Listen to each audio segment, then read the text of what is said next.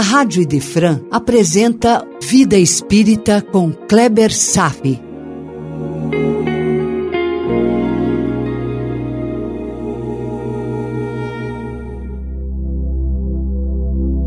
Nosso Lar, capítulo 12, Umbral, parte 1.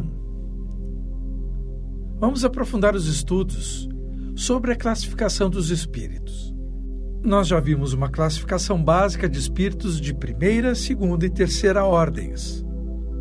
Hoje, vamos examinar várias subclasses que foram apresentadas no Livro dos Espíritos na seguinte parte: Mundo Espírita ou Mundo dos Espíritos. Capítulo 1 Escala Espírita. Mas por que esse assunto no capítulo de hoje de Nosso Lar? O capítulo de hoje não é bem uma descrição do ambiente físico do umbral, o purgatório espírita, entre aspas. É uma avaliação sobre as condições que serão necessárias para se estagiar por lá e purgar as toxinas criadas pelas nossas forças mentais. O umbral é um ambiente que abarca um perfil de espíritos de envergadura inferior. Então, vamos conhecer o perfil desses espíritos ouvindo Allan Kardec. Questão 100. Observações preliminares. A classificação dos espíritos se baseia no grau de adiantamento deles, nas qualidades morais que já conquistaram e nas imperfeições de que ainda terão de se despojar. Essa classificação não é absoluta. De um grau a outro, a transição é insensível. Dá-se aqui o que se dá em todos os sistemas de classificação científica, que podem ser mais ou menos completos, mais ou menos racionais. Os espíritos, em geral, admitem três categorias principais, três ordens, como já estudamos anteriormente. Na terceira ordem, na parte inferior da escala, estão os espíritos imperfeitos que se caracterizam pela predominância da matéria sobre o espírito e, por isso, pela propensão ao mal. Na segunda ordem, se caracterizam pela predominância do espírito sobre a matéria e, portanto, pelo desejo de fazer o bem. São os bons espíritos. A primeira ordem compreende os espíritos puros que já atingiram o grau supremo da perfeição. Agora só resta pôr em relevo, mediante subdivisões de classes, em número suficiente, os principais matizes de cada conjunto, o que foi feito por instrução dos espíritos superiores. Todavia, os espíritos não ficam pertencendo exclusivamente a tal ou tal classe o progresso deles é sempre gradual, sendo muitas vezes mais acentuado num sentido do que noutro. Então, pode acontecer que muitos reúnem em si os caracteres de várias categorias, no que seus atos e linguagem tornam possível apreciar-se. Vamos iniciar os estudos? Terceira ordem: Espíritos imperfeitos. Questão 101. Caracteres gerais: predominância da matéria sobre o espírito, tendência ao mal, ignorância, orgulho, egoísmo e todas as paixões que lhes são consequentes. Têm a intuição de Deus, mas não compreendem. Nem todos são essencialmente maus. Em alguns, há mais leviandade, irreflexão, malícia do que verdadeira maldade.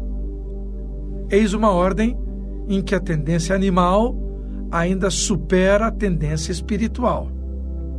Uns não fazem o bem nem o mal, mas pelo simples fato de não fazerem o bem, já demonstra a sua inferioridade.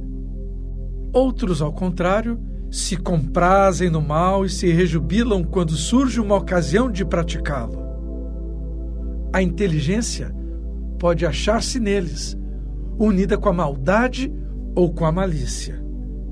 seja qual for o grau que tenha alcançado em desenvolvimento intelectual, suas ideias são pouco elevadas e os seus sentimentos são mais ou menos inferiores. Estamos ainda aqui falando genericamente da terceira ordem, meu irmão. Eles têm conhecimentos restritos das coisas do mundo espírita e o pouco que sabem se confunde com as ideias e preconceitos da vida corporal como se fossem encarnados. Eles não podem nos dar mais do que noções errôneas e incompletas. Revelam seu caráter na linguagem que usam. Todo espírito que em suas comunicações atrai um mau pensamento pode ser classificado na terceira ordem. Por enquanto, aparentemente não há novidade entre nós, porque isto é a generalidade dos homens. O tempo todo estamos envolvidos nesse tipo de mentalidade, nesse tipo de tema, nesse tipo de linguagem. E todo mau pensamento que é sugerido vem de um espírito dessa ordem. Os maus sentimentos repentinos vêm deles, meu irmão, vêm deles. Você está bem e de repente vem um sentimento ruim. Você está bem e daqui a pouco sente raiva, sente ódio, indiferença. Os espíritos desta ordem veem a felicidade dos bons e isso lhes constitui um tormento incessante, porque os faz experimentar todas as angústias que a inveja e o ciúme podem causar. Sofrem verdadeiramente pelos males que padeceram em vida e pelos que ocasionaram os outros. E como sofrem por longo tempo, julgam que sofrerão para sempre predominam dentre a maioria da humanidade atual. Provavelmente nós, meu irmão. Podem compor cinco classes principais. Vamos lá. Questão 102, décima classe. Espíritos impuros. São inclinados ao mal. Esse é o objetivo central de suas preocupações. Nos dão conselhos traiçoeiros, sopram a discórdia como influência oculta, criam a desconfiança no ambiente e na mente das pessoas, se mascaram de todas as maneiras para que não os percebamos e ficam ocultos nas sombras das testemunhas. Aí mora o perigo.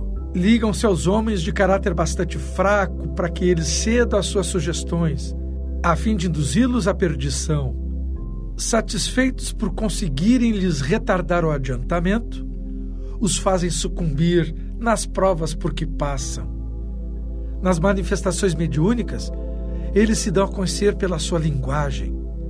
A trivialidade e a grosseria das expressões deles, assim como dos homens, é sempre indício de sua inferioridade moral e também intelectual. Quando alguém que conhecemos bem, por alguma circunstância que produz um desequilíbrio no ambiente, abre as portas para sua influenciação, ele nitidamente mudará a maneira de se expressar. Observe isso. Até o seu vocabulário se altera, por estar dando passagem aos pensamentos desses espíritos impuros. Atenção, alerta, meu irmão, alerta. Enxergar esse fenômeno é relativamente fácil de se observar. Suas comunicações exprimem a baixeza de seus pendores. E se tentam iludir, falando com sensatez, não conseguem sustentar esse papel por muito tempo e acabam sempre por se traírem. Alguns povos os enxergavam como divindades maléficas, outros os chamavam pelos nomes de demônios, maus gênios, espíritos do mal.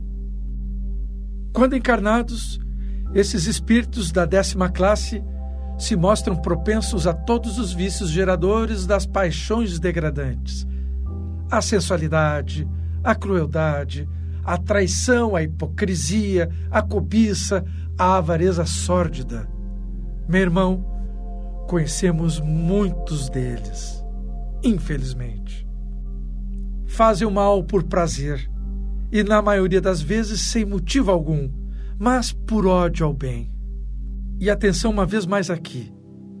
Quase sempre escolhem as suas vítimas entre as pessoas honestas. são flagelos da humanidade, não importando a categoria social a que eles pertençam. E nem a aparência de civilidade, usar terno, gravata, os libera da baixeza moral, como o estilo do colarinho branco. Questão 103. Nona classe. Espíritos levianos. São ignorantes, maliciosos, irrefletidos e zombeteiros. Se metem em tudo, a tudo respondem, sem se incomodar com a verdade. Eles gostam de causar pequenos desgostos e ligeiras alegrias, de induzir maldosamente ao erro, de intrigar por meio das mistificações e despertezas. Quantas vezes nós brigamos ou discutimos com outra pessoa e, se formos parar para pensar, qual foi mesmo o motivo? Não sabemos, mas sabemos que por trás existe a manipulação da nona classe de espíritos levianos. Dentre esses espíritos, a essa classe também encontramos aqueles conhecidos como duendes, trasgos, gnomos, diabretes. Eles existem, meu irmão, existem mesmo. E são conhecidos como seres elementais. Eis um termo novo para você, provavelmente: seres elementais. Eles se acham sob a direção de espíritos superiores, que muitas vezes os empregam para algumas tarefas na natureza, como fazemos com os nossos servidores. Em algum momento eu vou falar mais sobre eles. Mas os espíritos da nona classe, a linguagem de que se servem em suas comunicações com os homens, é com frequência espirituosa e quase sempre sem profundidade das ideias. O mundo de Harry Potter é recheado desses seres da nona classe. Eles aproveitam das esquisitices e dos ridículos humanos, sendo mordazes e satíricos. Assumem nomes supostos. São assim mais por malícia do que por maldade. Estão sempre por perto em ambientes festivos, influenciando os homens ao consumo de álcool e de outras drogas para o seu deleite e para induzir as pessoas a compartilhar as baixas vibrações de tais ambientes, já que no mundo espiritual não existe bebida alcoólica, não existem drogas, não existe cigarro. Nós somos o veículo que transmite essas sensações para eles. Questão 104. Oitava classe. Espíritos pseudo-sábios. Têm conhecimentos bastante amplos, mas creem saber mais do que realmente sabem. Realizar algum progresso sob alguns pontos de vista do conhecimento e a linguagem mostra seriedade, de modo a aparentar respeito com as suas capacidades e luzes. Esses espíritos expressam uma mistura de algumas verdades com os erros mais absurdos, nos quais expressam a presunção, o orgulho, o ciúme e a obstinação de que ainda não puderam despir-se. Ai, ai, ai, quem sabe não seja o meu caso, meu irmão. Não sou o dono das verdades. Deixo para os espíritos superiores. Eu apenas faço juízo sempre respeitando a literatura em que me apoio. Emmanuel certa vez disse a Chico que se uma ideia entrar em conflito com Kardec, que Chico sempre ficasse com Kardec. Por isso, os bons espíritos sempre nos aconselham a ouvir as boas ideias, mas sempre a prudência de construir um senso crítico para si e fazer nossas próprias escolhas. É um conselho sensato e leal. Por hoje era isso. Desejo paz a todos e até breve. A Rádio Idefran apresentou Vida Espírita com Kleber Safi.